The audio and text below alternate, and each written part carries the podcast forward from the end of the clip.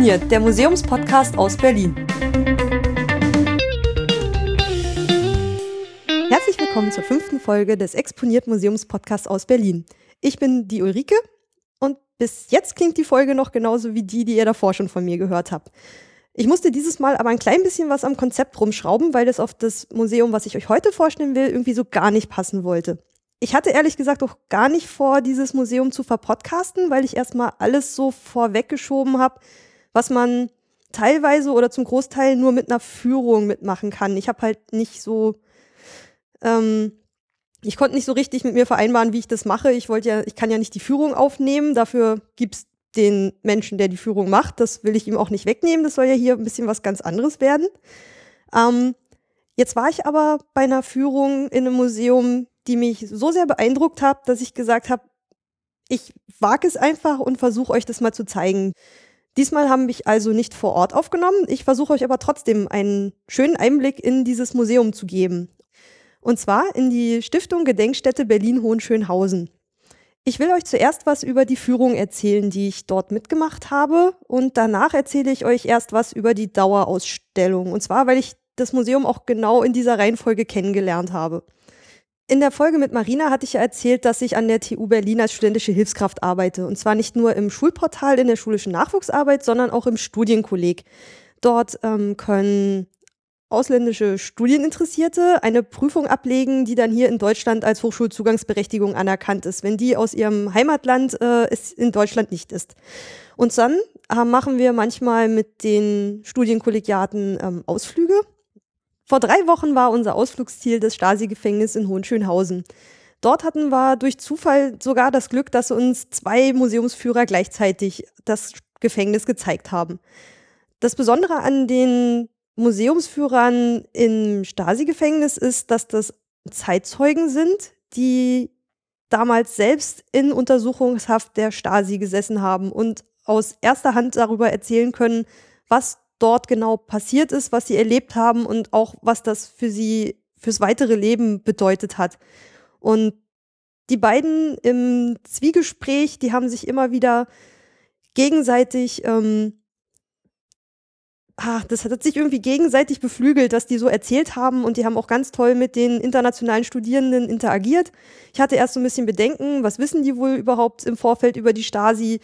Ähm, können die sich vorstellen, was das da für ein Gebäude war und können die beiden, die ihnen das erzählen, ihnen das irgendwie glaubhaft machen. Aber die ganze Truppe war die ganze Zeit wirkte sehr gebannt, keiner war unruhig, alle haben interessierte Fragen gestellt und wir hatten wirklich Leute aus Russland, der Ukraine, aus Venezuela, also aus Südamerika und Italien und irgendwie konnten die beiden durch Zufall auch irgendwie alle Sprachen und irgendwie waren die gleich auf einem Level und ich glaube, ich hatte noch nie so eine schöne Führung durch ein Museum von Zeitzeugen gehabt und in dem Moment habe ich dann auch beschlossen, ich möchte euch dieses Museum irgendwie mal ans Herz legen, wenn ihr in Berlin unterwegs seid und mal was wirklich Interessantes besuchen wollt. Das Gelände des Gefängnisses kann man ausschließlich mit einer Führung besuchen. Es gibt aber auch einen Ausstellungsteil. Zu dem erzähle ich euch aber erst später was. Weil ich die Führung ja nicht aufnehmen konnte, ich euch aber trotzdem ganz gern einen Einblick darin geben kann, wie das Ganze gewirkt hat und nicht nur aus meiner Sicht, sondern auch gern noch irgendwie ein, zwei andere Leute dazu, dazu zu Wort kommen lassen wollte, habe ich mir im Nachhinein zwei von den Leuten geschnappt, die aus dem Studienkolleg mit dabei waren. Und zwar den Lev und den Ilja. Und was die beiden über die Führung gesagt haben, wie die das fanden, das spiele ich euch jetzt ein. Also ich komme aus Russland. Ich bin in Deutschland schon seit etwa drei Monaten.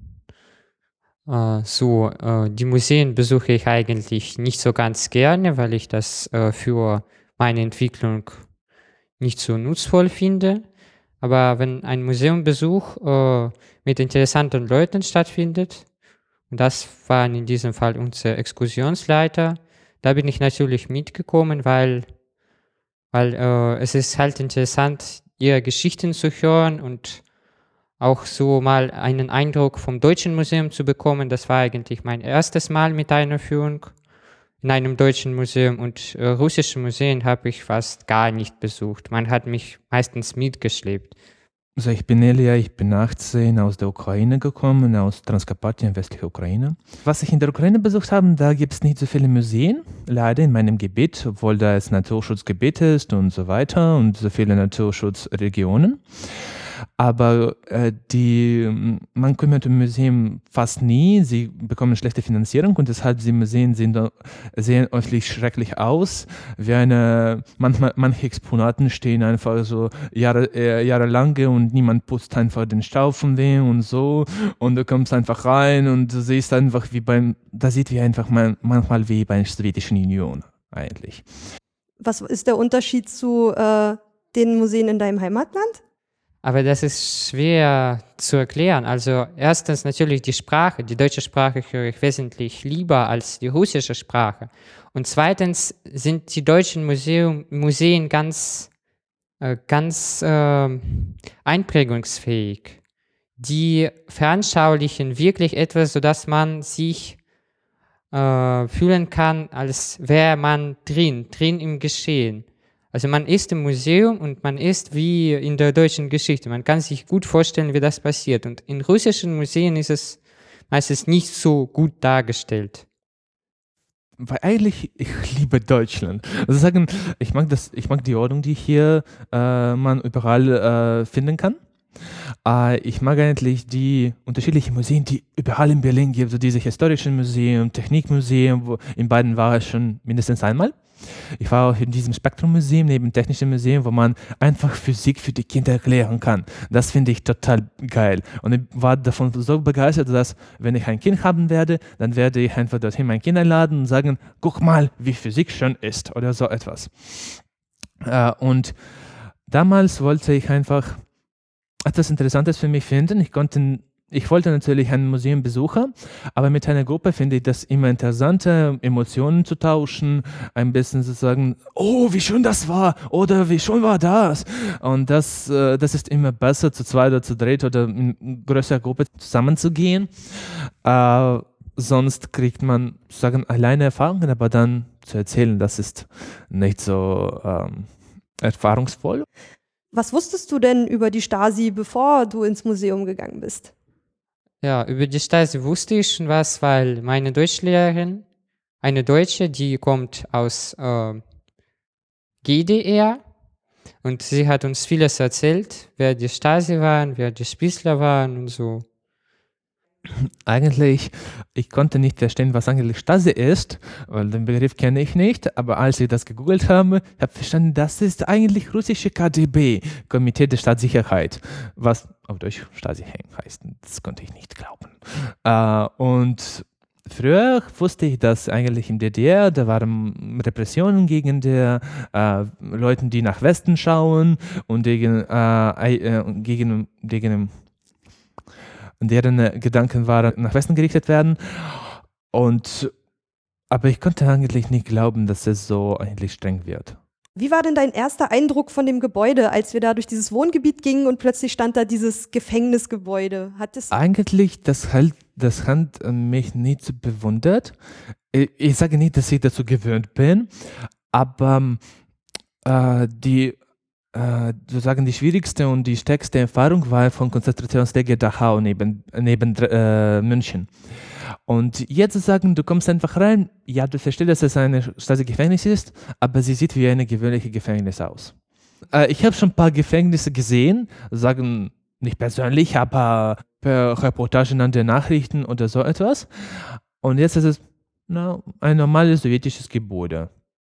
Also eigentlich sah das Gebäude schon nicht so furchtbar aus, weil äh, bei uns in Russland, in meiner Heimatstadt, in St. Petersburg, da befinden, befinden sich manche Gefängnisse einfach in der Stadt. Also ist es ganz normal. Sie sind natürlich mit einem Zaun, aber sie befinden sich einfach in der Stadt. Für uns ist es normal.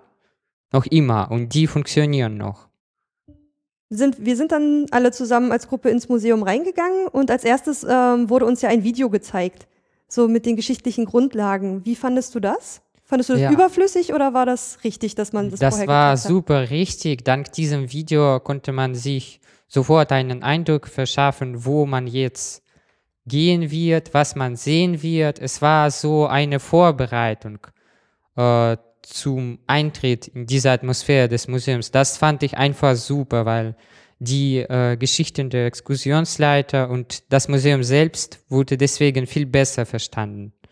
Aber wenn es äh, kein Video gegeben hätte, dann wäre das Museum und wahrscheinlich äh, auch der Eindruck nicht so, nicht so ganz voll.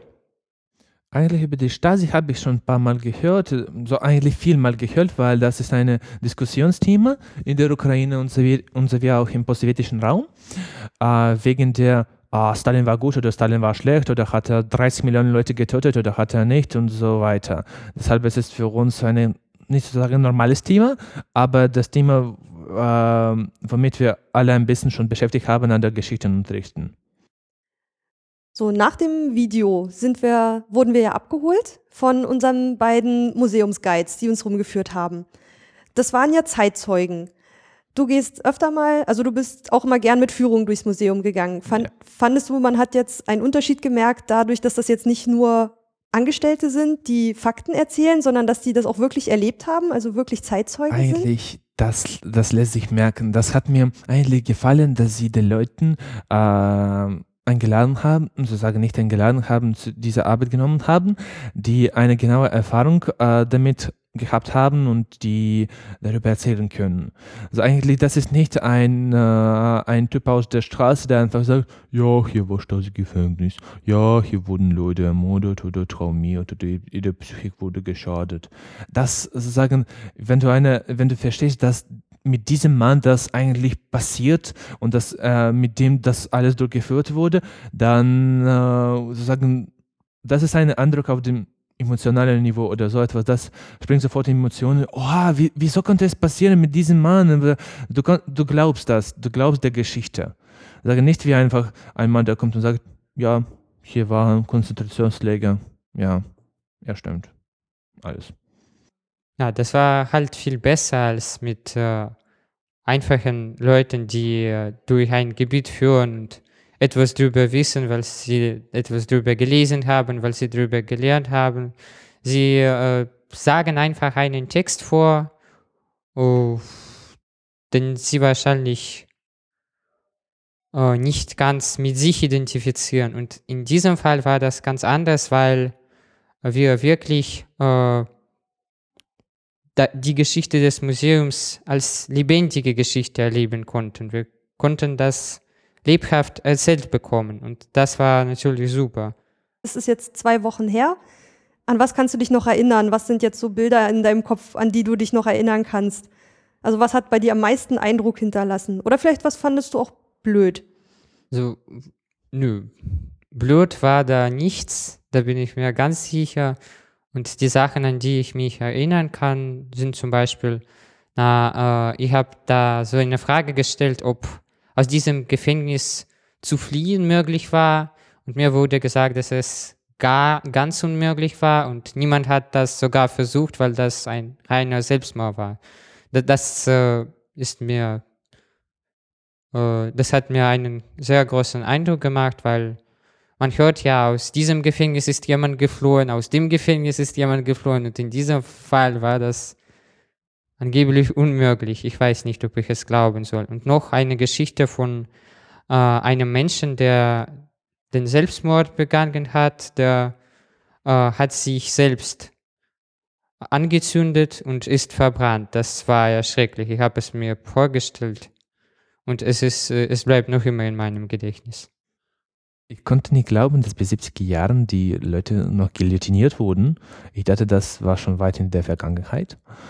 Und als die unsere Museumführer, sie haben uns gesagt, dass einer von ihnen wurde verhaftet im Jahre 87. Das konnte ich einfach nicht glauben. In meinem, dass diese Idee ist einfach nicht in meinem Kopf, weil Jahre 87, das ist schon sozusagen vor 20 Jahren, aber das ist schon Gegenwart. Und ich kann das nicht glauben, dass sozusagen moderne Zeit und so von Leuten, so Leute wurden torturiert oder foltert. Und ich konnte das einfach nicht glauben. Und sagen 87 Jahr, äh, Jahre 87. Moderne, We moderne Welt, äh, man war schon auf dem Mond, Demokratie ist überall die Welt, sozusagen. Und keine seriöse Kriege gibt es mehr und so haben wir. Das war, das war fasziniert. Und wie man tot, tot, äh, und wie waren diese Torturen im äh, in Raumgefängnissen, dass, dass man nichts machen konnte, nichts eigentlich sitzen, schlafen und essen und damit einfach mental zerbricht wird, das, das finde ich wirklich anstrengend. Wie fandest du die beiden, die beiden Zeitzeugen?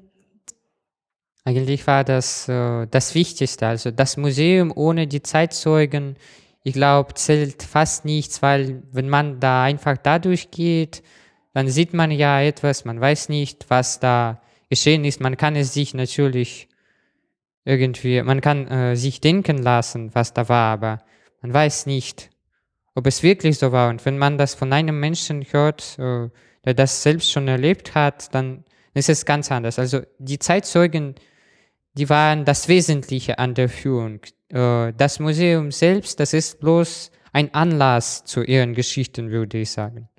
Vielleicht muss ich noch sagen, dass äh, wie äh, die beiden ähm, Exkursionsleiter auch gesagt haben, dass ihre Arbeit sehr wichtig ist, gerade in unserer Zeit. Sie müssen die Menschen daran erinnern und ich finde auch, dass es die Menschen geben soll, wie bei dieser Führung, die so etwas den Menschen erzählen. Das ist sehr wichtig. Das möchte ich erwähnen.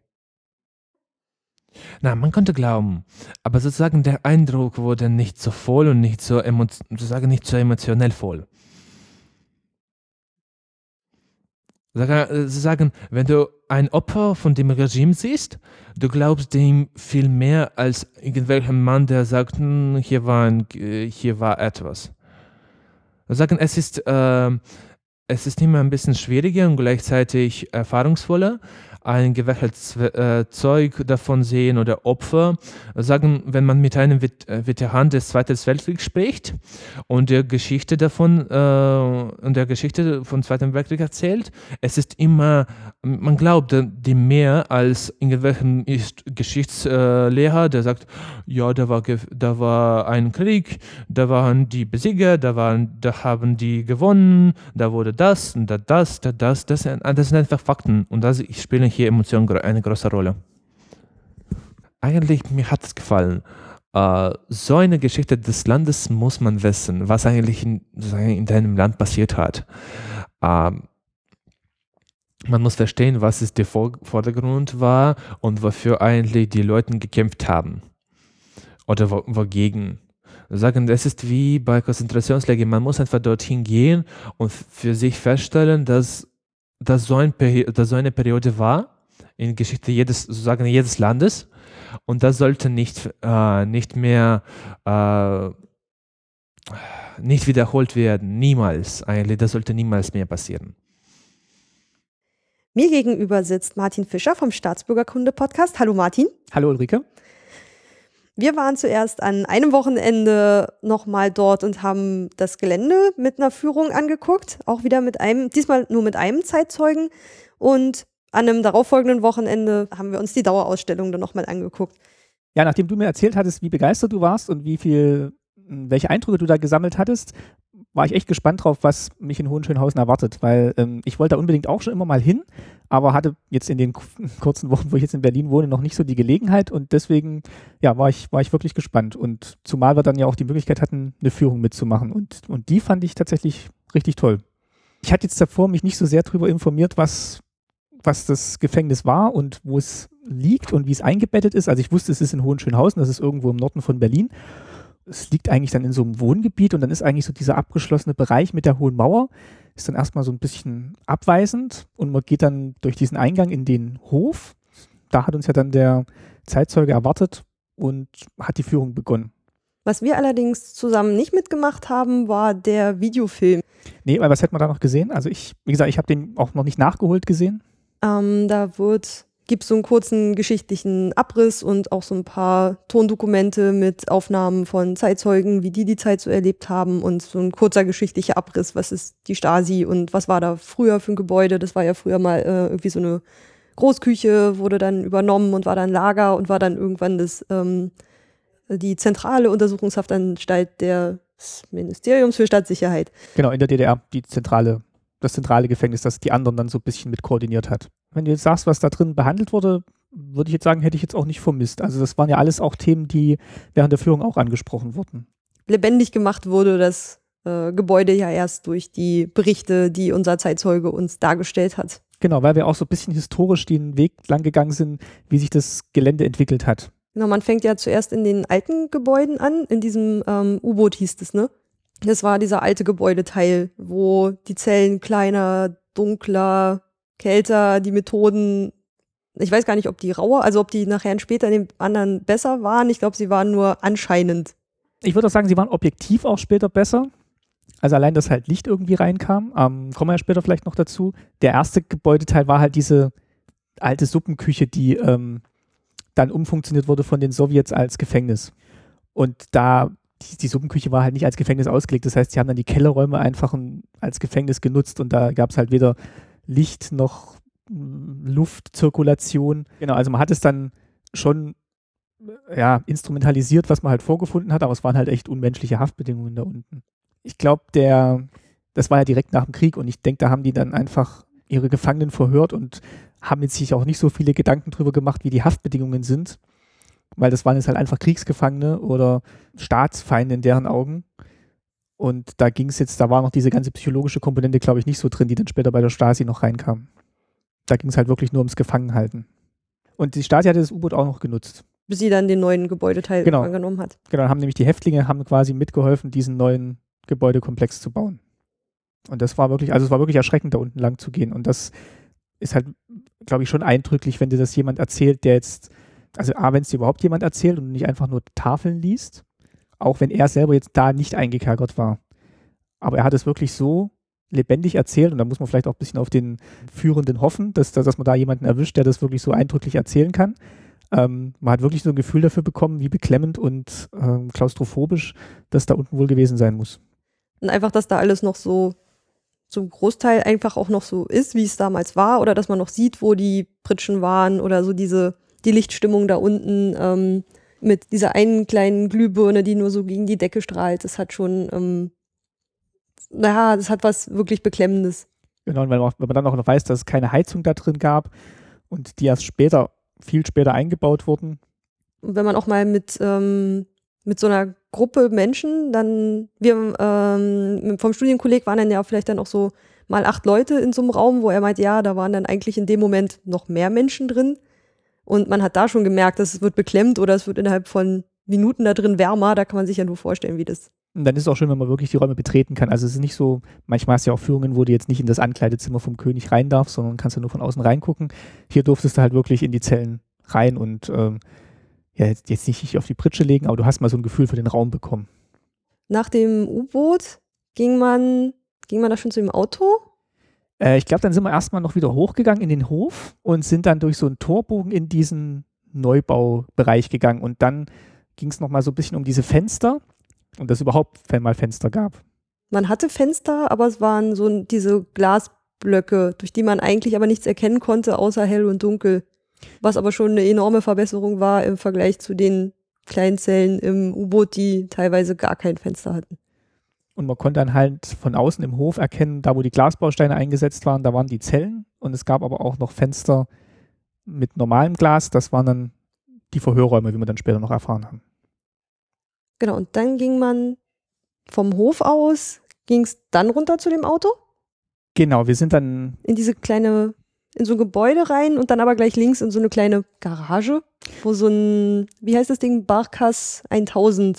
Genau, Barkas war das Auto und ja, ich glaube, er wollte dann einfach so ein bisschen den Weg durch dieses Gefängnis anhand, ja, wie, wie halt so ein Gefangener da durchgeführt wurde. Und das, ah. ging, eben, und das ging eben los mit der Ankunft dort in, in diesem Barkas-Wagen. Also so ein Lieferwagen, muss man sich vorstellen, also so ein kleiner LKW, der dann nochmal hinten vier kleine Zellen drin hatte, also so kleine Räume, wo Leute gefangen gehalten wurden, ohne dass sie nach draußen gucken konnten und dann saß immer noch hinten einer mit drin und da wurden eben die Leute da angeliefert. Und da steht so die Tür offen, man kann dann halt auch mal reingucken, und sich mal so einen kleinen Einblick davon verschaffen, wie winzig diese Zellen da drin einfach eigentlich waren oder dieser Raum, wie viele da Leute drin waren. Genau. Und der Zeitzeuge hatte dann ja auch nochmal so Körperhaltung und ähm, wie man da mit verbundenen Augen teilweise reingeführt wurde. Also das fand ich wirklich eine sehr eindrückliche Erzählung, die er uns da gegeben hatte, wie man angekommen ist und wie das Ding auch benutzt wurde, um Leute zu verwirren, die eigentlich auf dem gleichen Gelände waren, aber dann mit diesem Ding rumgefahren wurden, bis sie orientierungslos waren, um dann wieder aufs Gelände gebracht zu werden, ins Krankenhaus, wenn da irgendwas war. Hat er nicht auch irgendwas erzählt, dass dieser Bereich auf Karten nicht verzeichnet war? Das stand irgendwo, entweder stand das direkt ähm, auf der Webseite oder beim Einführungstext irgendwo, aber man hat es auch nochmal an diesem kleinen Modell gesehen. Ach stimmt, im Hof stand noch dieses Modell von dem ganzen Gelände. Genau, aber ich hatte es davor schon gelesen und er hat es dann aber nochmal bestätigt, dass das so war. Also es war auf keinem Plan irgendwie eingezeichnet und ähm, ja, gut, Nachfragen hat er eigentlich auch nicht viel gebracht in der DDR damals. Genau, aber so beginnt ja auch die Führung, glaube ich. Also ich glaube erst Video, dann geht man mal an dieses Modell, verschafft sich erstmal einen Überblick, wo man jetzt hier eigentlich genau ist, was es da für Gebäude gibt und dann geht man los. Von der Garage wurde, kam man dann ja gleich zu den Zellen in dem Neubau. Genau, und die waren jetzt schon unterschiedlich zu denen im U-Boot. Also das, das arbeitet auch nochmal schön raus, dass das jetzt eben schon den Anschein einer Verbesserung hatte und objektiv vielleicht auch. Ähm, auf jeden Fall war es heller und man sieht halt wirklich so diese Verbesserung. Äh, also sowohl in den Haftbedingungen, also jetzt zynisch gesagt, äh, dass sie das alles ja, perfektioniert haben, wie sie die Leute dann unterbringen und isolieren, als jetzt vielleicht auch tatsächlich für die Inhaftierten, dass so ein paar Standards dann vielleicht doch da waren. Also eben zumindest mal eine Toilette oder Licht im Zimmer. Obwohl ja gerade so dieser Übergang von dem Auto in die Zelle, dazwischen hat er ja also auch noch so sehr starke Geschichten erzählt, dass man so geblendet wurde, um den Menschen zu überfordern. Dann gab es doch noch diesen Bereich, diesen offenen Bereich, wo dann so diese Untersuchungen am Körper durchgeführt wurden. Ja, genau, wo die sich komplett entkleiden mussten und dann halt untersuchen mussten und Kleidung bekommen haben, die ihnen eigentlich nie gepasst haben, einfach um diesen Grad der Demütigung noch weiter aufrechtzuerhalten wie gesagt, ich will jetzt nicht sagen, dass es eine angenehme Haft war. Es war halt auf jeden Fall nur ein Unterschied zu dem, was im, im Keller da passiert ist. Aber es war trotzdem noch sehr, sehr perfide, was den Leuten da angetan wurde. Irgendwann hat er ja mal auch gemacht, dass das ja so eine, was hat er gesagt, so eine Maschine. Ja, dass das eine Maschine war, um Geständnisse zu produzieren. Ja, genau. Das fand ich ein, ein super Bild, was er da gezeichnet hat, wenn man so steht und so diese gleichförmigen Türen links und rechts und dann oben so dieses Ampelsystem, was dafür genutzt wurde, um die Menschen weiter zu isolieren, dass die auf dem Gang auch ja niemand anderen treffen und ähm, dieses Bild einer, einer Maschine, das fand ich so eindrucksvoll, das kam auch wirklich rüber, nachdem man da mit diesen Menschen so lange so durch diese Zellen geht, also reinguckt, dieses Rütteln an den Türen, was die dann irgendwie nachts aufgeschreckt hat, ähm, diese Rundgänge, wenn man nicht sitzen durfte oder wie man schlafen musste. Das war ja alles reglementiert und überwacht. Nee, ich muss auch sagen, er hat, es, er hat wirklich diese Umgebung sehr gut eingebunden. Also sei es jetzt, dass er mal diesen Schlag nachgemacht hat an der Tür, der die Leute nachts geweckt hat. als man konnte ja auch dieses Licht anmachen, dieses rote Licht, was dann in den Gängen geschienen hat, um zu signalisieren, dass, dass jetzt jemand unterwegs ist. Als auch, wie er sich dann im Zimmer platziert hat, um eben zu zeigen, wie er die Zeit gemessen hat die vergangen ist ähm, oder wie er an der Wand stehen musste, während Kontrollgang war. Also er hat wirklich mit dem Raum interagiert und hat es nicht nur einfach durchgeführt, sondern hat halt wirklich so beschrieben, wie wie es ihm halt in der Haft gegangen ist. Ob das jetzt das gleiche Gefängnis war oder nicht. Aber man hat wirklich so einen Eindruck bekommen, ähm, wie es war. Und das ist eigentlich so das Tolle an dieser Führung gewesen, dass er nicht nur erzählt hat, sondern wirklich ja auch so ein bisschen in, ja, interagiert hat. Das war halt wirklich nicht und linke Hand sehen sie und rechte Hand nee, sehen gar nicht, sie, gar nicht. sondern wirklich so habe ich hier gesessen, so habe ich hier gelitten, das habe ich hier mitgemacht. Was mir jetzt gerade noch so kommt als Gedanke, den ich hatte ich vorher gar nicht. Ähm, du hast ja einführend gesagt, ähm, man kann das jetzt ja nicht als einfacher Besucher besichtigen, sondern man muss immer mit einer Führung durchgehen. Das hat jetzt in dem Fall tatsächlich den Vorteil gehabt, dass dieser ganze Bereich, den man durchschreitet, jetzt nicht mit irgendwelchen Tafeln oder, oder Schildern zugestellt war, die man sich dann vielleicht hätte durchlesen können, sondern dass der relativ so belassen wurde, wie er war und dass eigentlich der Führer den dann eigentlich mit Inhalt gefüllt hat. Du, du kannst halt auf alles verzichten, was das bewirkt, also Einspieler, Schilder, sondern du hast halt diese Person, die dir das erklärt. Da kommt, ja, weiß nicht, da kommt so eine Ausstellung halt irgendwie einfach nicht ran, als wenn man mit jemandem redet, der einen, der das wirklich selber mitgemacht hat. Also die Führung ging dann von den Zellen weiter zu den Verwaltungsräume, wo dann diese Sp Schreibstuben für Spitzel waren da, glaube ich, ne? Ja, Verhörräume hauptsächlich. Äh, ich weiß nicht, ob da oben jetzt tatsächlich so Büroräume für die Mitarbeiter waren. Ich glaube, die sind dann immer nur dahin gekommen, um die Leute zu verhören. Oder eben um, was es wohl auch jede Menge gab, Spitzel zu akquirieren, die dann halt in den Zellen zusätzlich nochmal mitspionieren. Da gab es auch, auch diesen einen Raum, wo dann, ähm, da gab es so ein kleines, fast wie so eine Durchreiche, wo dann so in dem einen Raum saß der quasi Angeklagte, der Beschuldigte und dann öffnete sich in diese Durchreiche und dahinter saß hinter so einem Gitter der Mensch, der dann verlesen hat, was mit dir passiert oder ähm, ich glaube, da waren wir gar nicht zusammen. Das überlege ich mich auch gerade, das kann ich mich gar nicht dran erinnern. Nee, ich glaube, dann waren wir da mit der Studienkollegsgruppe. Also die Führungen sind, glaube ich, auch immer, man trifft immer wieder andere, auf andere Führungen, auf andere Gruppen. Und wenn der eine Raum besetzt ist, geht man auch mal zu einem anderen Raum. Also ich glaube, Ah. jede, jede Führung ist auch noch mal immer so ein bisschen anders. Und ich glaube, wir haben nicht, also wir haben definitiv nicht exakt die gleichen Punkte angelaufen wie in der Führung, die ich mit den Studienkollegiaten gemacht habe. Hängt vielleicht auch ein bisschen immer vom Führenden ab, was er so erlebt hat und wo er jetzt vielleicht stärker drauf eingehen möchte.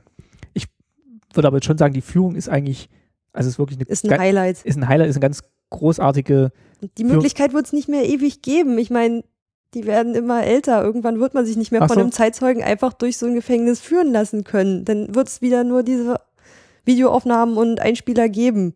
Also das ist halt jetzt noch eine Chance. Also selbst wenn man sagt, man hat nicht ewig Zeit, ähm, um jetzt den ganzen Tag durchs Museum zu gehen, aber wenn ihr die Chance habt, dann gesellt euch da mal zu so einer Führung mit dazu und lasst euch mal durchs Gefängnis führen. Das äh, lohnt sich auf jeden Fall. In diese Führung bin ich ja damals eher so zufällig reingerutscht, indem ich bei dieser Exkursion des Studienkollegs mit dabei war. Und ich habe irgendwie erst nach der Führung wirklich mitbekommen, dass es da auch noch eine Dauerausstellung gibt, die es sich anscheinend zu besuchen lohnt. Dann habe ich mir Martin dann irgendwie eine Woche nach der Führung nochmal geschnappt und wir sind zusammen in die Dauerausstellung gegangen. Ich habe die am Anfang gar nicht so richtig gefunden. Wir mussten irgendwie im Museumshop nochmal kurz fragen, in welchem Gebäude die denn genau ist. Aber die ist dann in diesem Mittelgebäude über dem U-Boot. genau, doch schon, man kommt ja dann später auch nochmal runter. Also es ist eigentlich auch nicht so richtig ausgeschildert, aber es geht dann direkt gegenüber vom Besucherzentrum so, so eine kleine Treppe hoch und dann ist das das Gebäude, wo das U-Boot unten drin ist. der erste Raum. Das war dieser graue Raum, wo auf halber Höhe so eine Reihe komplett durch den ganzen Raum von Fotos aufgehängt war. Diese erkennungsdienstlichen Fotos, immer von vorne, halbes Profil, ganzes Profil. Und die waren so einmal im Raum um einen rum platziert. Das fand ich eigentlich ganz atmosphärisch. Man kommt erstmal rein und man hört, dass da irgendwie gesprochen wird. Das hat bei mir ein paar Sekunden gedauert, bis ich geschnallt habe, ähm, was da gerade abgeht. Und zwar hinter den Bildern, deren dargestellte Person gerade spricht, leuchtete auf. Das ging so zufällig immer so durch den Raum. Und man hörte dann auch von dieser Stelle ungefähr, glaube ich, diesen Menschen erzählen. Von, also immer nur so kurze Episoden aus der, aus der Haft, aber auch aus der Zeit danach. Ähm, auch was das so für Auswirkungen hatte. War ein ganz interessanter Einstieg in die Ausstellung. Wie fandest du den Raum? Ich fand ihn auch gut. Ich habe auch ein bisschen gebraucht, bis ich verstanden habe, dass jetzt die Stimme, die da gerade erzählt, zu dem hinterleuchteten Foto gehört. Also es waren ja bestimmt, wie viel werden das gewesen sein? 30, 40 Fotos. Ich fand das auch sehr eindrücklich, weil man eben gleich mal so mit so Schicksalen konfrontiert war und jetzt nicht erstmal groß die Geschichte der dieses ganzen Gebäudes erzählt wurde, sondern wirklich damit konfrontiert war, was es eigentlich war, nämlich eine, ein Gefängnis mit teils wirklich unmenschlichen Bedingungen. ich weiß nicht, ich bin dann auch immer so hinterhergelaufen, so ein bisschen dahinter, wer gerade gesprochen hat. Und es hat für mich auch so ein bisschen was so hinter dem Hinterherjagen von den letzten Zeitzeugen, die man irgendwie noch, ähm, deren Stimme man noch einfangen will. Ja, das kenne ich ja auch aus meinem Podcast. Stimmt, das machst du ja auch. Ja, und äh, das, was du jetzt vorhin gesagt hast, das ist wirklich ja noch ein Privileg eigentlich, dass man jetzt noch Leute hat, mit denen man über diese Zeit sprechen kann, was jetzt zum Beispiel mit davor hergehenden Zeiten, Drittes Reich oder so, oder gar Erster Weltkrieg jetzt gar nicht mehr möglich ist. Genau, und dieser erste Raum mit dieser Installation, aber so eine ganz unaufdringliche, war gar nicht so voll der Raum. Nee, aber der, das Gebäude und der Komplex kommt trotzdem noch mit rein, weil es gibt noch diese einen, diesen einen Tisch, der dann auch nochmal die verschiedenen äh, Baustationen oder Nutzungsstationen des Geländes zeigt. Also von der Suppenküche bis hin zum Neubau. Kannst du dann, wird es dann so äh, gehighlightet auf dem Plan, wo man sieht, wie sich die Nutzung und die Ausdehnung der Fläche so entwickelt hat. Und dann kann man nämlich auch dann schon nämlich in den, in diesen großen Ausstellungsraum rübergehen. Und der ist wesentlich voller. Genau, der ist auch sehr groß und das ist auch der, der Hauptraum. Also der ist so das Zentrum von allem, was dann noch so drumherum gruppiert ist. Genau, die ähm, Ausstellung in dem großen Raum, die ist auch nochmal so ein bisschen zweigeteilt. Es gibt einmal einen Zeitstrahl, der geht die ganze Wand lang. Also wenn man reinkommt, links fängt es an. Und zwar 1945 geht einmal um den Raum komplett rum bis ins Jahr 2000 etwa. Und in der Mitte gibt es dann so Themenblöcke. Gefangenschaft, Gewalt, Verhör, Überwachung und Selbstbehauptung. Ich hatte es mir dann erst zur Aufgabe gemacht, den Zeitstrahl abzugehen, also einmal an der Wand lang. Du bist eher so, ähm, hast dich gleich reingestürzt und bist auch gleich auf die Mittelinseln und hast dir da auch einfach schon mehr angeguckt. Ich brauche immer eher so einen, erstmal einen zeitlichen Überblick, aber man konnte sich das ja so ein bisschen aussuchen, wie man sich das angucken wollte. Genau, also dass das jetzt diese Themenblöcke waren mit diesen herabhängenden Bannern, habe ich eigentlich gar nicht so wahrgenommen.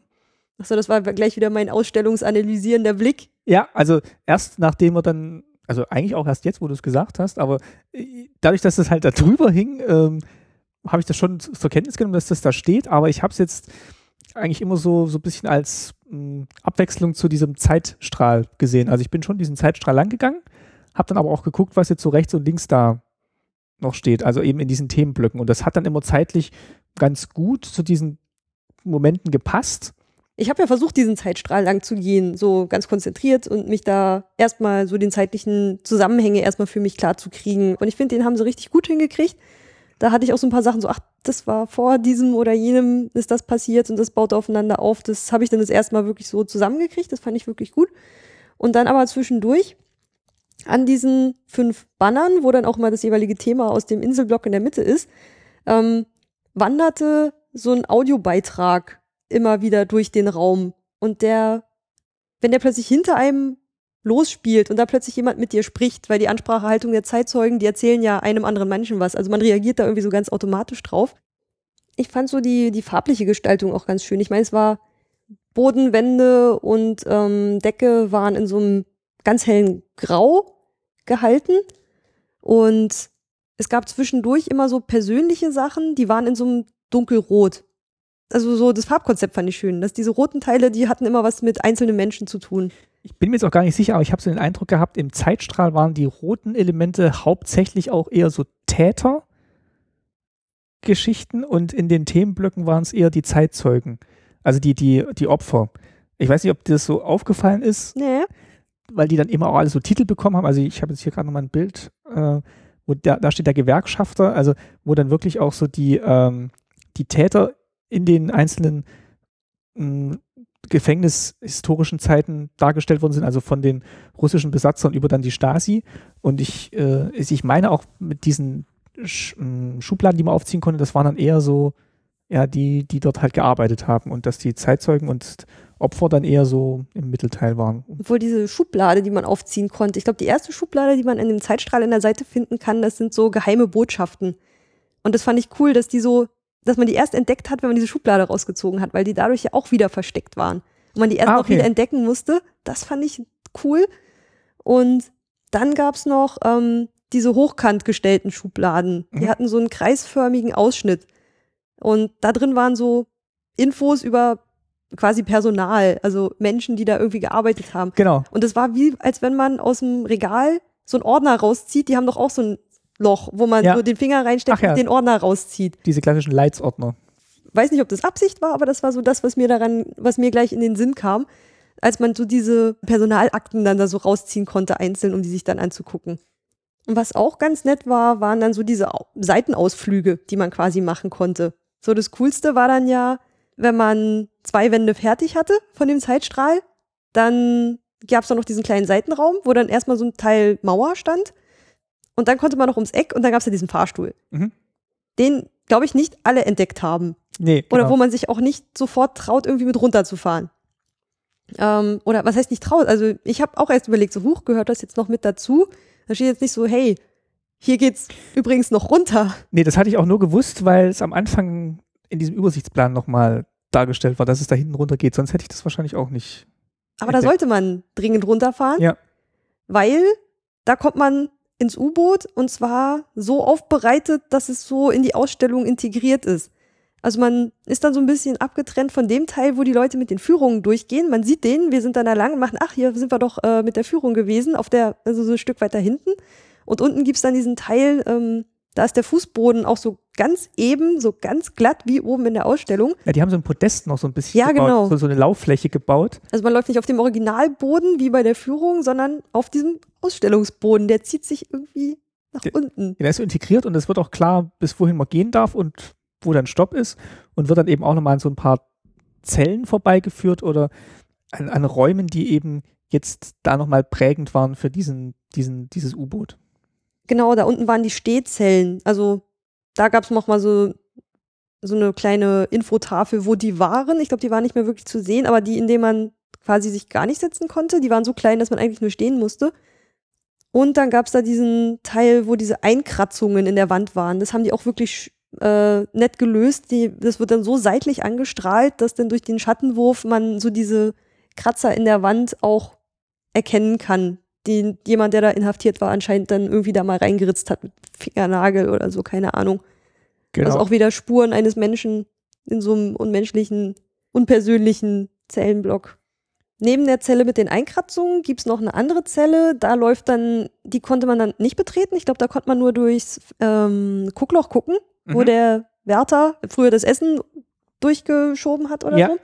Und dann wird da so reinprojiziert. Was war denn da am Anfang? Irgendwie so, so ein paar Fakten, so Text, der dann an der Wand ist, wer unter welchen Bedingungen da gelebt hat. Und dann wird so, dass da mal eine Pritsche drin war. Und dann deuten so Dreiecke, so von oben und unten, auf die Stellen im Raum, wo man noch sehen kann, wo die Pritsche war. Und ein bisschen später wechselt das Bild. Dann wird so diese Silhouette dieser Pritsche, die da drin war, gezeigt. Und man sieht, wie wenig Platz die Menschen da eigentlich hatten, die da irgendwie drin gefangen waren. Und jetzt auf den Fotos, finde ich, sieht es irgendwie auch noch so aus wie so ein grafisches Element, was man aus Videospielen kennt. Wo man sieht, Wo da einem sowas- gehört was hin, da fehlt irgendwie was. Oder wie so Sachen, die einem so ins Gesichtsfeld eingeblendet werden. Genau, also entweder als wenn man so eine Brille auf hätte, die einem Informationen zuspielt, oder dass man sieht, ähm, wie früher, hier muss was hingelegt werden und das hier war, sind ungefähr die, die Umrisse davon. So etwas in dieser Form muss dorthin. Das fand ich interessant, dass es da so, also dass es mich daran erinnert hat. Genau, und hier fand ich es eben auch richtig eingesetzt. Bei der Führung hätte es mich gestört, weil das dann eben von diesem Zeitzeugen abgelenkt hätte und das Ganze schon wieder in diesen musealen Bereich geführt hätte. Und so war es dieser Erinnerungsort eigentlich viel, viel stärker. Das meinte ich, das meinte ich ja vorhin, dass eigentlich da bei der, bei der Führung nichts davon abgelenkt hat von der Erzählung. Und hier fand ich es aber jetzt gut genutzt, weil da ist, da ist man jetzt ja allein unterwegs und da ist man halt schon in diesem, hier wird mir jetzt was von äh, Mädchen erklärt Modus. Das Einzige, was uns da richtig gestört hat, was gar nicht geht, ist, dass der Knopf vom Fahrstuhl verdreht war. Ja, das ist so. Das ist, Wenn man irgendwann nichts mehr zu meckern hat, nee, aber dann das muss man sich an sowas aufhängen. das ist so dieses äh, Zwangsneurosen-Ding, das, das muss gerade sein. Den einen konnte man ja drehen, den Ja. habe ich gerade gemacht. Genau, jedenfalls sind wir nach diesen Zellen, Wieder hochgefahren? genau. Ich würde aber jetzt nicht sagen, weil du gesagt hast, das war das coolste, diese, die, die coolste Abzweigung. Ich, ich fand ja die andere, die danach kam, fand ich äh, noch, noch cooler. Den Leiterflur, Ja, ich fand den Keller cooler. So von der Einbeziehung, so dass man da noch diesen Ausflug runter machen konnte. Vorm Ausstellungsraum so Fahrstuhl runter. ja, ich gebe dir recht, vom Konzept her war das cooler eingebettet. Aber weil man es jetzt schon von der Führung kannte, fand ich eigentlich das, was danach kam, dann nochmal so einen ganz anderen Aspekt auf diese, auf dieses, dieses Gebäudekomplex. Dann können wir gleich den Schwenk in den nächsten Teil machen, wenn du magst. Also wir sind dann wieder hochgefahren, dann konnte man wieder durch die Ausstellung weitergehen, ähm, sich weiter am Zeitstrahl langhangeln oder in der Mitte sich die Inseln angucken, wo man aber auch viel wiederentdeckt, was die Zeitzeugen einem auch erzählt haben, nur irgendwie anders. Ja, nochmal aufbereitet einfach, nochmal so ein bisschen historischer oder wissenschaftlicher dargestellt, würde ich sagen. Und wenn man dann, also genau, wir hatten gesagt, der Fahrstuhlabzweig, der kam nach der zweiten Wand und innerhalb der dritten Wand gab es dann nochmal so einen zurück, also hinter die dritte Wand zurückgesetzten Genau, hinter der, Gang dritten, hinter, der quasi? Hinter der dritten Wand war quasi auch nochmal ein Ausstellungsbereich über die gesamte Fläche fast der dritten Wand. und das nannte sich der Leiterflur. Was ich erst nicht verstanden habe. Also da saß die Leitung. Es hatte nichts mit der Form einer Leiter zu tun. Und das war auch da, wo dann ähm, dieses Schreibmaschinenklappern herkam. Genau, vom Vorzimmer. wo man dann auch erstmal neugierig war, was da hinten denn sich jetzt bitte verbirgt, weil man hört es die ganze Zeit da hinten immer nur klappern. Das war dann genau dieser lange Flur und dann kommt man aber, glaube ich, auch noch mal, waren- die waren teilweise auch noch mal untereinander verbunden. Also so dieses Sekretärinnenzimmer und das Büro war ja hintereinander und dann kam noch dieser Verhörraum durch diese Geheimtür, wo man dann im Schrank noch irgendwie so durchgehen konnte. Das war der Überwachungsraum vom Leiter. Der Verhörraum war dann, glaube ich, äh, am, am hinteren Ende des Ganges. Aber man hat eigentlich dann da hinten, ich glaube, so relativ original belassen, halt diese, diesen Verwaltungstrakt von dem äh, Gefängnis. Also jetzt nicht die Zellen und auch nicht die Verhörräume, sondern einfach so das Büro, was dahinter hängt. Dunkelgrüner Fußboden, dunkelbraune Möbel und diese furchtbar gemusterten Tapeten und aber riesig, ich glaube, große Fenster Ja.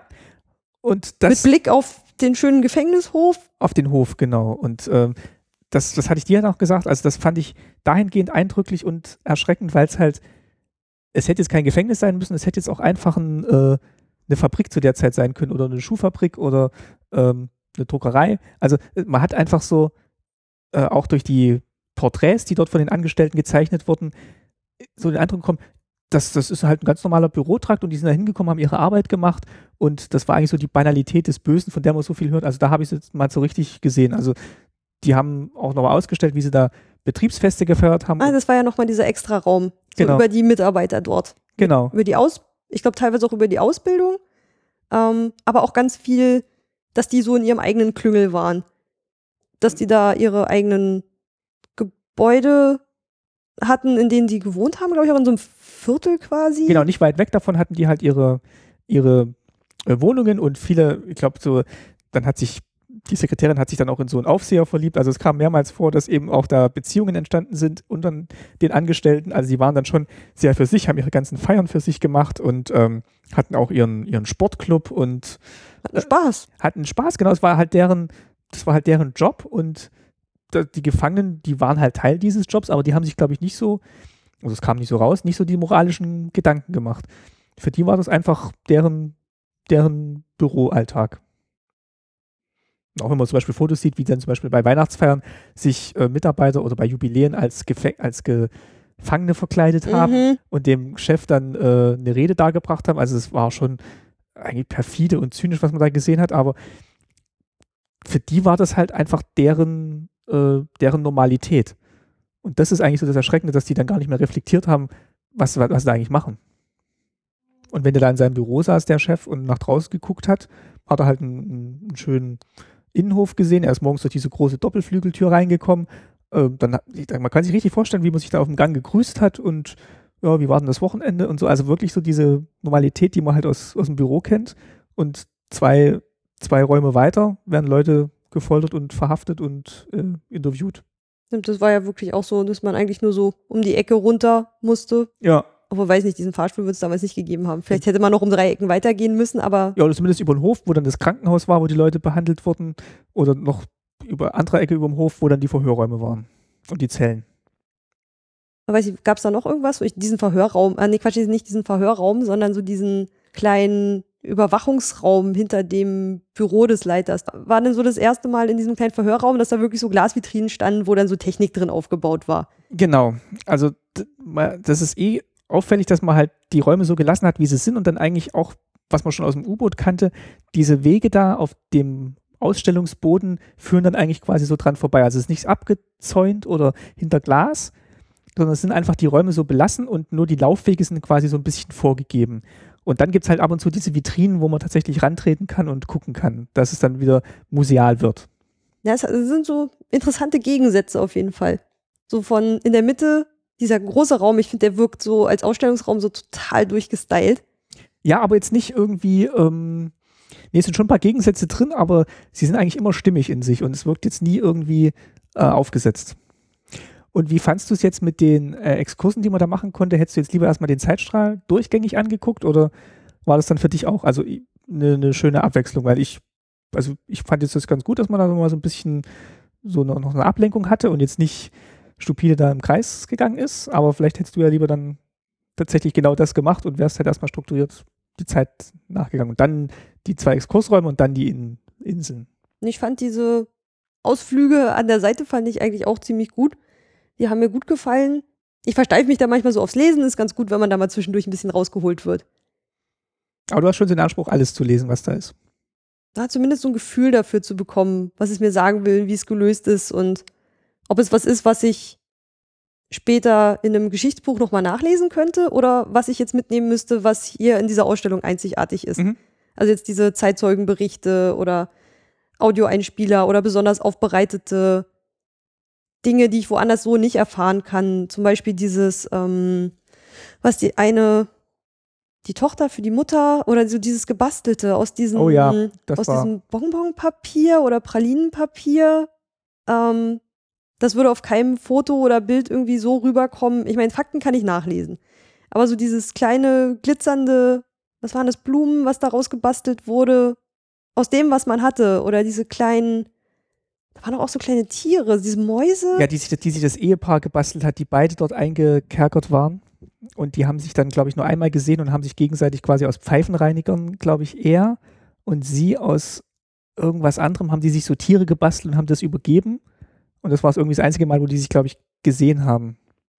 Ja, sowas kommt irgendwie wirklich nur drüber rüber, wenn man das wirklich mal vor sich sieht und es nicht nur aus irgendeinem Buch liest. Ansonsten den Zeitstrahl, den könnte man wahrscheinlich auch einer Webseite verpacken oder auf ja. ein, einem Buch. Aber so in Verbindung mit diesen Objekten, die dann da so in der Mitte mehr so verteilt lagen oder in den Vitrinen, das, ähm, da bin ich auch manchmal zu sehr, da muss ich mich auch wirklich mal aktiv lösen vom Lesen und dann wirklich vermerken, hey, es geht hier so die Objekte sind so das Einzigartigere. Ja, und die, die gingen mir auch te teilweise wirklich nah. Also gerade diese Geschenke oder auch diese persönlichen Briefe, die die Leute dann aus der Haft geschrieben haben, also die konnte ich auch teilweise gar nicht zu Ende lesen, weil das wirklich so bedrückend war und so, so schrecklich eigentlich, was den Leuten widerfahren ist. Und wenn man dann wirklich sieht, also dass, dass wirklich Leute, die sich, die, die jahrelang verheiratet waren und dann reduziert sich das irgendwie auf so ein Pfeifenreiniger-Tier, was man noch so an persönlichem Kontakt hat, das ist, also das fand ich total schlimm, das nochmal so zu sehen, zu was dann der Mensch eigentlich fähig ist, was er anderen Menschen antun kann in so einem System. Und das, das schaffen diese Objekte halt äh, wirklich, also haben es bei mir ziemlich gut geschafft, dann auch noch mal so eine emotionale Ebene zu diesen, äh, zu dieser Zeit aufzubauen, wo man wirklich mal sieht, dass, was das für Einzelschicksale waren und wie schlimm das eigentlich war. Aber das zieht sich ja auch so durch die Ausstellung, also diese Einzelschicksale, also sei es mit den Zeitzeugen, ähm, Einige von den Zeitzeugen, die da Führung machen, tauchen auch in der Ausstellung nochmal auf. Die äh, so in den erkennungsdienstlichen Fotos sind, glaube ich, welche mit dabei. Und also, dass da viel auch über Einzelschicksale gemacht wird. Diese Audioeinsprecher von einzelnen Personen. Also, es wird relativ wenig generalisiert, aber ich glaube einfach, um, damit es auch so eine emotionale Tragweite bekommt. Ja, oder, oder auch gerade die Briefe, die da die, die Leute in die Haft geschrieben haben und aus der Haft kamen, das waren halt wirklich so, so Alltagsbriefe, wo man wirklich merkt, die versuchen jetzt noch so ein bisschen Normalität sich zu erhalten und über das Kind zu schreiben, dass es in die Schule kommt und ähm, wo man wirklich immer denkt, das ist, äh, eigentlich war es total unnötig, dass die Leute da jetzt in Haft sind und was das hätten die für ein schönes Leben haben können. Also das, das wird einem da wirklich richtig bewusst gemacht. Oder auch wofür die da ja, ein, eingesessen haben. Ich meine, dieses Transparent, was da irgendwie auch aushängt, ähm, dass das irgendwie so eine Auswirkung haben kann, dass dafür jemand ins Gefängnis geht. Oder was ich dir, glaube ich, auch in der Ausstellung schon kurz gesagt hatte, dass diese Flugblätter, dass mich das äh, verwundert hat, wie für mich in der heutigen Zeit so nichtssagend aussehenden, fast wie ein großes Post-it wirkendes Blatt ähm, so, ein, so eine Ausmaße annehmen kann, dass dafür jemand ins Gefängnis geht. Ja, was eigentlich so ein bisschen wie so Bastelei von mein erstes Flugblatt aussieht und dass das aber wirklich so die Wucht hatte und die Angst verbreitet hat, auch unter dem System, dass man die Leute dafür einsperren musste. Na, was stand da irgendwie so drauf? Stalin lebt zum Beispiel. Wenn mir jemand irgendwo einen Zettel so in die Hand drücken würde, wo irgendwie so ein Satz draufsteht, würde ich heute, glaube ich, kaum noch darauf reagieren, weil man an jeder Ecke irgendwie so einen Zettel in die Hand gedrückt bekommt und den vielleicht noch anguckt, aber eigentlich wieder zur Seite packt. Und ich kann mir, konnte mir dann kaum noch irgendwie vorstellen, dass man für sowas in so eine Haft gesteckt wurde. Das glaube ich auch, dass das halt heute ganz anders wahrgenommen wird, aber damals, wo halt nicht jeder Zugang zu Druckmaschinen oder Vervielfältigungsmöglichkeiten hatte, dass allein schon die Tatsache, dass das jemand gemacht hat, schon was Besonderes war und dass man sich dann schon Gedanken darüber gemacht hat, was will denn der jetzt damit eigentlich aussagen? Oder warum hat er sich die Mühe gemacht, da einen Flugplatz zu produzieren? Das lese ich mir dann vielleicht doch mal durch, wie dilettantisch das gestaltet sein auch mag. Ja, es war halt so, so gar nicht gestaltet. Es war halt wie mit einem dicken Ja. Filzer. Ja. Stalin lebt auf ein großes Post-it. Und dann irgendwie, ja klar, Es wird auch ausgearbeitetere gegeben haben, aber die, die da ausgestellt waren, die zeigen vielleicht auch schon, ähm, mit wie wenig man schon ins Gefängnis kommen konnte. Aber das waren ja auch dann die Beispiele, glaube ich, von welchen, wo dann deren ähm, Geschichte auch gleich daneben erzählt war. Und es war ja das, wofür die da irgendwie in Haft gekommen sind. Ja. Und dass es an so einem Zettel hängt. Aber auch so generell so, ich glaube, mein, der Block in der Mitte, der für mich so am eindrücklichsten war, war, glaube ich, der, der auch wirklich Selbstbehauptung hieß. Also der, der ganz hinten war. Wo dann so Ach ja. Mhm. Zeugnisse waren, was hat man mal so versucht. Ich glaube, es ging auch um, ein Block war auch über Selbstmorde in der Zelle. Man hat ja wirklich alles versucht, um äh, sowas zu verhindern und wie erfinderisch Menschen werden, um so einer Sache wieder zu entgehen, wenn man nicht fliehen kann. Also es war, uff. Ja, also es war, war wirklich sehr, sehr eindrücklich. Wir waren ja auch wirklich lange da drin und haben uns wirklich sehr eingehend mit den ganzen Sachen beschäftigt. Und das, ja, man denkt dann schon noch lange drüber nach, was man da gesehen hat. Hast du aus dem mittleren Teil, also aus diesem, aus diesen Mittelinseln, was ist dir da noch im Gedächtnis geblieben? Also hauptsächlich tatsächlich diese Briefe. Und ähm, die, gut, ganz am Anfang halt diese äh, Einrichtungen von den Zellen, aber eigentlich waren es so die persönlichen Geschichten. Was mir auch noch im Gedächtnis geblieben ist, ist, ähm, da gab es diesen, ich weiß jetzt den Vornamen nicht mehr, aber im Nachnamen hieß er, glaube ich, Fuchs, der dann wirklich, äh, der ein Autor war und der dann eindringlich beschrieben hat, wie seine verschiedenen ähm, Verhörenden sich verhalten haben. Also nett, freundlich, sadistisch, Also diese Rollen, die die dann immer so genau, eingenommen haben. wo es, wo dann immer so ein Porträt war von einem Stasi-Mitarbeiter und dann daneben so Auszüge aus den Vernehmungsprotokollen, wo man sich echt, äh, aber wo man echt denkt, also so, so sprechen Menschen, also sollten eigentlich Menschen nicht miteinander sprechen und so, so, so verachtend eigentlich auf ihn eingeredet wurde, das, das ist mir noch im Gedächtnis geblieben. Da gab es auch noch diese Diplomarbeit, glaube ich, was eine Diplomarbeit, auf jeden Fall so eine wissenschaftliche äh, Tüttelchen in der Luft, Abhandlung über psychologische Taktiken, um Geständnisse zu bekommen. Also so psychologische Abhandlung, glaube ich, war das. Die habe ich, glaube ich, gar nicht gesehen. Da bist du jetzt wahrscheinlich mit deiner Taktik besser gefahren, dass du da drüber noch gestolpert bist. Mir alles anzugucken, Ja. diese Taktik. Mm, Ich glaube, was ich noch interessant fand, also es gab dann auch noch so, in der Mitte standen auch noch so ähm, Zellentüren zum Beispiel. Ähm, Das meinte ich gerade, also diese Einrichtungen von den Zellen, dass die, Achso, die Tür gehört für mich nicht so zur Einrichtung, okay, sondern eher so das Bett und der Tisch oder irgendwie sowas.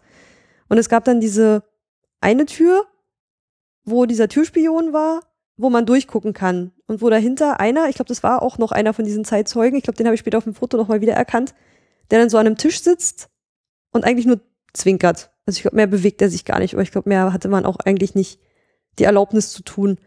Und irgendwie so durch diese, durch diese ganzen Geschichten identifiziert man sich oder versucht man sich, glaube ich, viel mit dem Opfer zu identifizieren.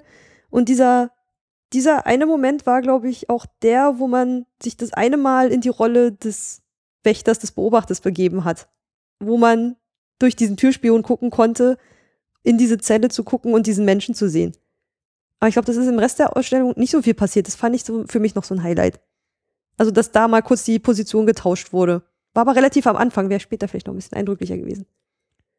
Ja, und man hat auch nicht so ähm, Texte gesehen, wie es den äh, Mitarbeitern dann so gegangen ist oder was die dabei so gedacht haben. Also, es war eher, darf man opferlastig sagen?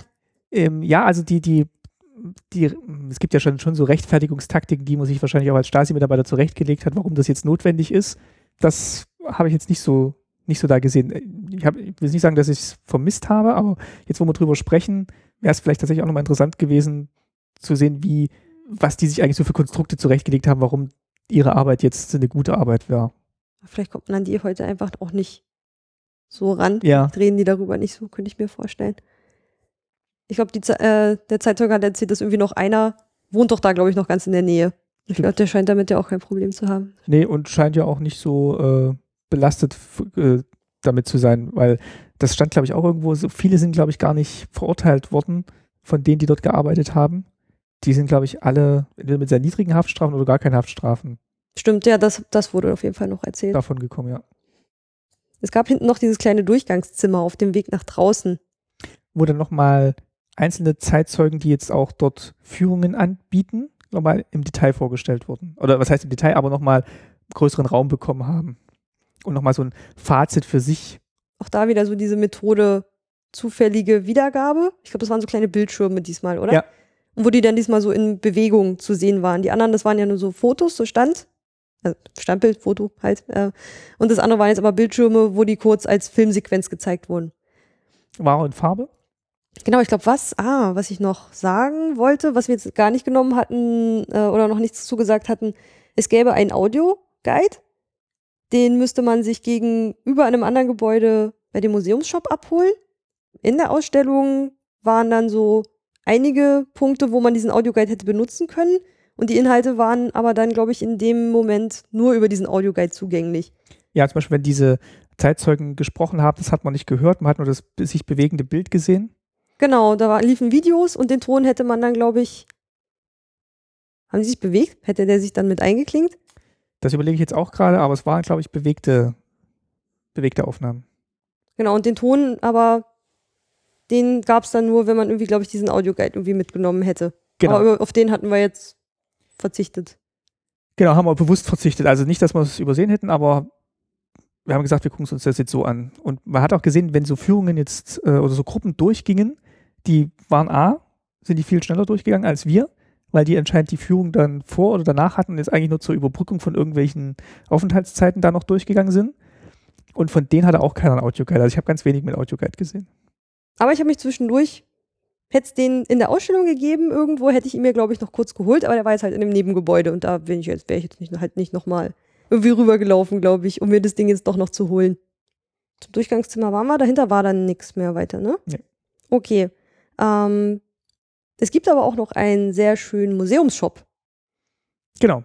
Also in dem Besucherzentrum, wo Informations ist, Information ist und Shop und hinten ist, glaube ich, auch so eine kleine Cafeteria. Das ist alles ein großer, langer Raum.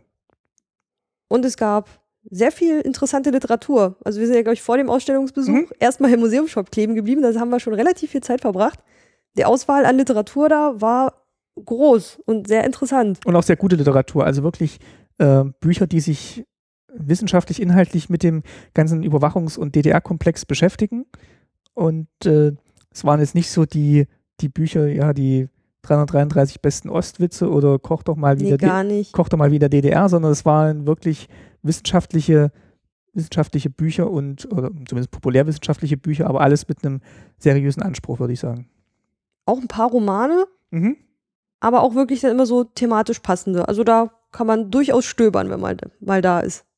Und Zeitschriften gab es auch noch. Ach genau, die Zeitschriften. Was Horch und Guck und was war da noch? Ähm, Gerbergasse 18, das hatte ich jetzt erst vor kurzem entdeckt. Das ist ähm, auch so eine Geschichtszeitschrift mit starkem Fokus auf die DDR-Zeit, die, ähm, in, die sich aber so auf Thüringen konzentrieren. Das ist für mich natürlich dann sehr interessant. Habe ich mir meine Ausgabe mitgenommen. Ja, diesmal läuft es ja ein bisschen anders als in den vorherigen Folgen. Fazit und äh, Ausstellungsbesuch waren jetzt ein bisschen in einem verschmolzen. Was geben wir denn sonst noch so als, als Fazit mit? Also von meiner Seite her auf jeden Fall eine Empfehlung reinzugehen, ganz besonders die Führung mitzumachen. Von meiner Seite auch. Also es war wirklich eine schöne Idee, da hinzugehen. Ähm, ich wollte ja da eh schon lange hin und jetzt gab es eben den Grund, da hinzugehen. Es hat, es hat eine ganz schöne Stimmung eigentlich so für, ein, für so ein schreckliches Gebäude. Also das heißt, schöne Stimmung. Der, der, der, das Museum nimmt sich so zurück und lässt halt dem, dem Raum und dem Komplex relativ viel Platz. Also das, das Gebäude und der Ort steht so im Mittelpunkt und wenn man will, kann man da noch tiefer in die Informationen reingehen, wie eben im Museum. Aber was ich vorhin schon meinte, das, das Museale tritt halt so möglichst weitgehend zurück und lässt einen den Raum für sich sprechen. Das hat mir eigentlich sehr gut gefallen. Jetzt war es auch, wo wir da waren, noch so ein schöner Oktobertag, wo dann auch so das Licht so ganz, ganz schön über diesem Gelände lag. Ich weiß nicht, wie es jetzt noch gewirkt hätte. Wahrscheinlich noch viel düsterer und erschreckender, wenn es jetzt so ein nebliger, regnerischer Tag gewesen wäre. Aber es war so eine unaufgeregte Stimmung, die eigentlich so dem Thema ganz angemessen war. Es war nicht so auf Effekt ausgemacht, sondern es war eigentlich ähm, so die, der, der Wunsch zur Information und zur Bewahrung und zur Dokumentation war eigentlich schon spürbar. Und das hat mir eigentlich sehr gut gefallen, dass eben so dieses, dieses unaufgeregte ähm, und nicht effekthascherische. Ja, also gerade im Vergleich, wenn man mal überlegt, wo, als wir zusammen im DDR-Museum waren, ich meine, klar, vorne der Alltagsteil, den, der war ja auch wirklich so teilweise amüsant, aber hinten gab es ja auch diesen zweiten Teil über ähm, Genau. dem politischen Überbau, der den Alltag irgendwie bedingt hat. Und der war ja trotzdem relativ spielerisch angelegt. Ja, also ich würde auch sagen, das ist ein ganz anderes Konzept an der Stelle. Und äh, der, der Schrecken kommt eigentlich durch die Geografie dieses, dieses Ortes zustande. Genau, das hatte das DDR-Museum, war jetzt nicht in irgendeinem historischen Gebäude. Ähm, das war dafür ja extra angelegt, aber so gerade auch in diesem Raum zu sein, so in der Mitte dieser Ausstellungsraum, der war irgendwie wie so eine Kapsel in sich, finde ich, dadurch, dass dann auch alles so, so hell war und so alles einfarbig, die Wände. Ähm, aber dass man dann einfach nur so ums Eck gehen musste und dann war man wieder in diesem Gebäude, das war, ähm, das machte so diesen Abstand und die gleichzeitige Nähe zwischen dieser Geschichte und dem, was immer noch da ist, irgendwie so sehr deutlich. Das hat das irgendwie ganz schön verkörpert, glaube ich. Nee, also es war wirklich, also auf meiner Seite eine ganz klare Empfehlung. Zum Abschluss gibt es jetzt noch die Fakten zum Museum. Die Ausstellung ist täglich geöffnet von 9 bis 18 Uhr. Der Eintritt ist frei. Ähm, am Eingang gibt es Schließfächer, wo ihr euer Zeug lassen könnt. Das finde ich immer ganz praktisch.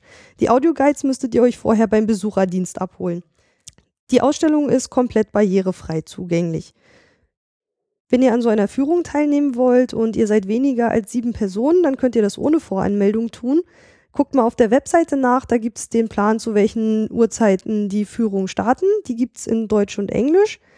Ähm, das Führungsentgelt ist für normale Besucher 6 Euro, für ermäßigte 3 und Schüler zahlen sogar nur 1 Euro.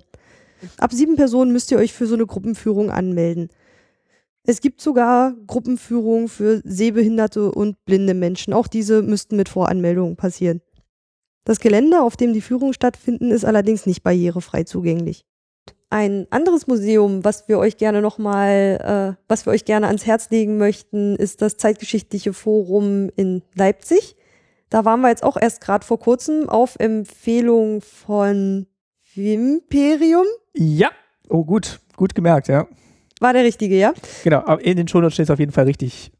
Das Zeitgeschichtliche Forum in Leipzig hat ähm, eine riesige Ausstellung. Äh, die ist echt enorm. Wir haben die gar nicht durchgekriegt und das bei freiem Eintritt. Und bei drei Stunden Zeit, oder? Drei, so zweieinhalb Stunden, also wir waren sehr, sehr lange da drin. Ah, das war, aber die war gut. Die war richtig, richtig gut. Also die behandelt auch so die gesamte Zeit der DDR mit, Alles. mit allen Aspekten wirklich, also Kultur, Wirtschaft, Politik, Gesellschaft in einer Ausführlichkeit, ohne dass es einen erschlägt, also mit wirklich tollen Dokumenten, tollen Gut, aber Texten. wir hatten echt nicht genug Zeit dafür. Also die war, die war ja so groß, also da würde ich gerne auch irgendwann nochmal hin. Ähm, die war nochmal ganz anders aufgebaut. Also da steht dann plötzlich mal so diese, so ein, Barker? einfach gro diese großen Objekte auch einfach, so dieses, wie hießen die jetzt? Wer hat noch nachgeguckt? Diese Panzersperre? Ja, die Panzersperren, also das, was äh, diese über Kreuz gestellten Pfähle mit Stacheldraht, die dann eigentlich so die, die, die Panzer aufhalten sollen, die stehen einfach einfach mal so mitten im Raum. Oder auch so dieser ähm, Durchgang, diese dunkle Passage, wo dann diese Lautsprecher angebracht waren, die dann diese Durchsagen gemacht haben. Fuhren doch, glaube ich, immer so eine Radioautos irgendwie dran vorbei an der Mauer und haben dann darüber gesprochen. Ach so, ja, genau. Das, hat, das haben sie auch irgendwie noch eingeblendet und eingespielt. Also das war irgendwie nochmal ein ganz anderes Vermittlungskonzept. Und was die noch hatten, war so, die, so ein Ticketsystem, wo man sich so ein, ja, man hat sich so eine Karte geholt, da war so ein Strichcode drauf und dann hatte man so seinen kleinen privaten Zeitzeugen. Also man hat sich für einen Zeitzeugen entschieden und hat dann quasi eine Karte bekommen mit dem Barcode drauf Stimmt, der war gar nicht zufällig. Man hat gesagt, junge Mädchen, und die Zeit so ungefähr, also Anfang der DDR, Mitte, Ende und hat dann quasi seinen Zeitzeugen bekommen aus dieser Zeit und an verschiedenen Stationen konnte man die Karte dann wieder einscannen lassen und dann hat auf einem Monitor der Zeitzeuge zu bestimmten Themen was erzählt. Man konnte dann die anderen zwar per Hand auch noch anwählen, aber ich fand die Idee eigentlich ganz schön, dass man so diesen einen Menschen hat, der einen so durch diese Ausstellung begleitet. Ich glaube, es waren dann irgendwie noch sechs Stationen oder so, wo man das, glaube ich, auslesen konnte. Und da war, oh, diese Ausstellung war groß. Also wer sich fürs, für Museen mit DDR-Bezug interessiert und vielleicht mal in Leipzig unterwegs ist, der sollte unbedingt auch mal im Zeitgeschichtlichen Forum vorbeigucken. Das Genau. war eine super Ausstellung. Also bis dein Podcast mal über die Grenzen von Berlin hinaus expandiert. Müssen wir sowas mal nur in so einem Seitenhieb. Äh, genau, aber das soll auf jeden Fall nicht untergehen, weil das wirklich eine ganz, ganz tolle Empfehlung ist. vielen Dank für die Empfehlung nochmal.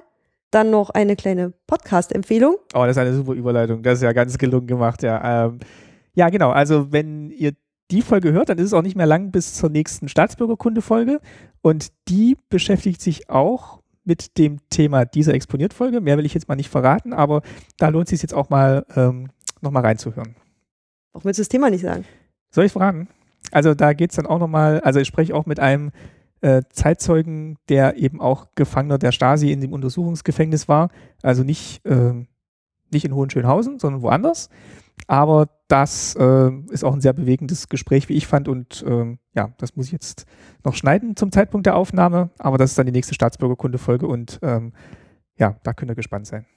Ich bin's auf jeden Fall. Ich danke dir dafür, dass du zweimal mit mir in dieses Museum gegangen bist und mit mir dann jetzt im Nachhinein dieses äh, Gespräch noch aufgenommen hast. Ja, gerne. Jetzt sind die Wege ja kurz. Genau, willkommen in Berlin. Ja, danke schön nochmal. ja, und danke, dass ich äh, schon wieder zu Gast sein durfte oder erneut zu Gast sein durfte in deinem Podcast. Immer wieder gern. So, das war sie, die fünfte Folge des Exponiert Museums Podcasts aus Berlin. Ich sage auf bald, eure Ulrike.